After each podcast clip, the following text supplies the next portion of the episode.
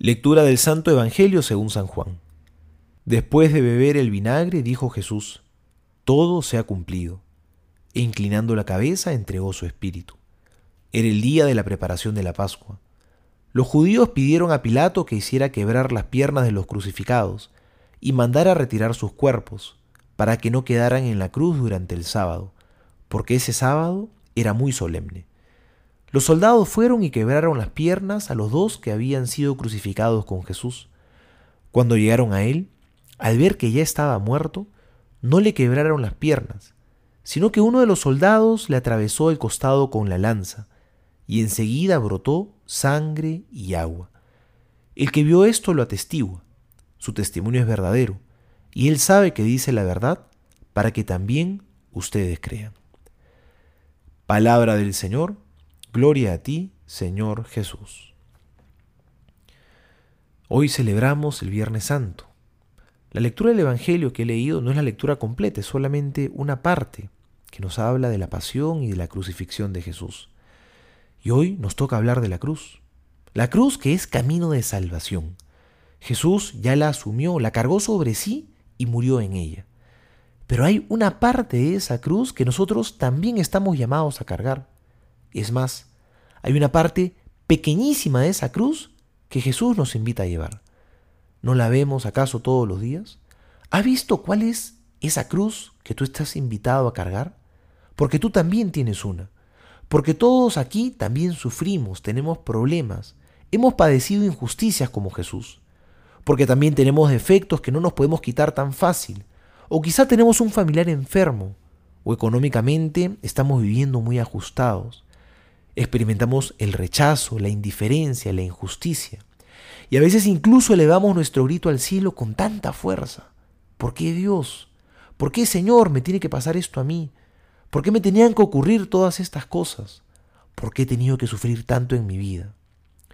En realidad, aunque no lo creas, todos estos sufrimientos son solamente una partecita de la cruz de Jesús, de esa cruz que el Señor tuvo que cargar por el mal del mundo, que también nos toca llevar un pedazo a nosotros, pero que cuando la llevamos junto a Jesús, esta cruz se hace llevadera. ¿Cómo estamos cargando nuestro sufrimiento? ¿Los estamos cargando con esperanza, con la conciencia de que es también una parte de la cruz de Cristo? Algunas veces pensamos que las dificultades que hay en nuestra vida son justamente las que no nos permiten avanzar.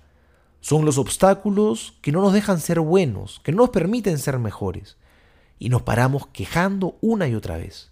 Pero no, quizás es al revés. Quizás esos momentos de dolor y de sufrimiento son los momentos privilegiados para acercarnos a Dios, para sacar lo mejor de nosotros mismos, para que amemos muchísimo, para que pongamos nuestra confianza en Dios.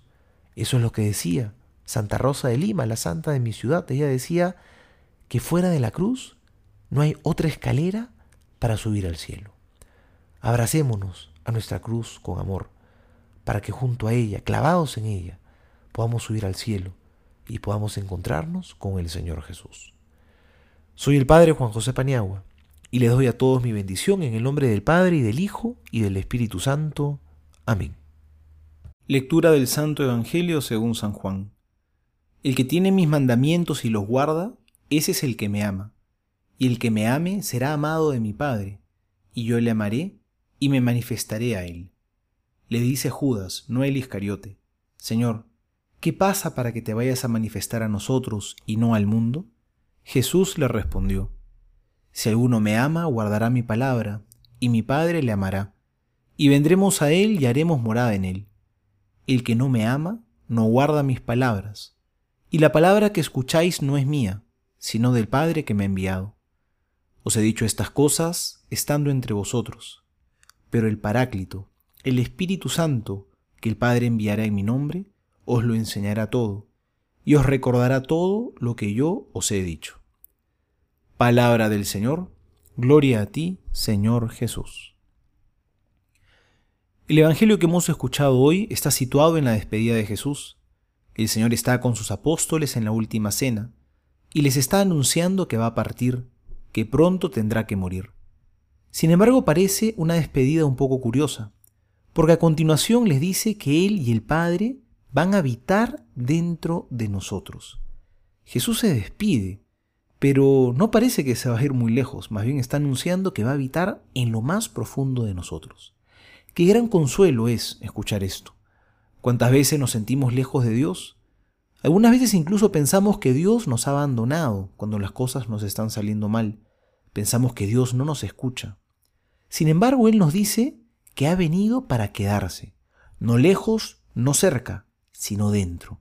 Qué gran misterio, qué gran privilegio el que el Señor nos da. Dios dentro de ti. Así de cerca quiere vivir Dios con nosotros. Así es como nos ama. Es por eso que San Pablo, cuando escribía cartas a los primeros cristianos, los llamaba los santos de Dios. Los llamaba santos. Yo también podría decir que nosotros somos los santos de Dios, tú y yo. ¿Por qué santos? Porque santo viene de la palabra sagrado. Y si Dios habita en ti y en mí, también somos sagrados. Si Dios nos ha creado a su imagen y semejanza, ¿cómo no vamos a ser santos? Hemos recibido la santidad como un regalo. Ahora nos, nos toca ayudar, poner de nuestra parte, para que esa semilla pequeña de la santidad que recibimos crezca y se convierta en un, un árbol grande. Nada menos que algo santo puede salir de las manos de Dios. Soy el Padre Juan José Paniagua y les doy a todos mi bendición en el nombre del Padre y del Hijo y del Espíritu Santo. Amén.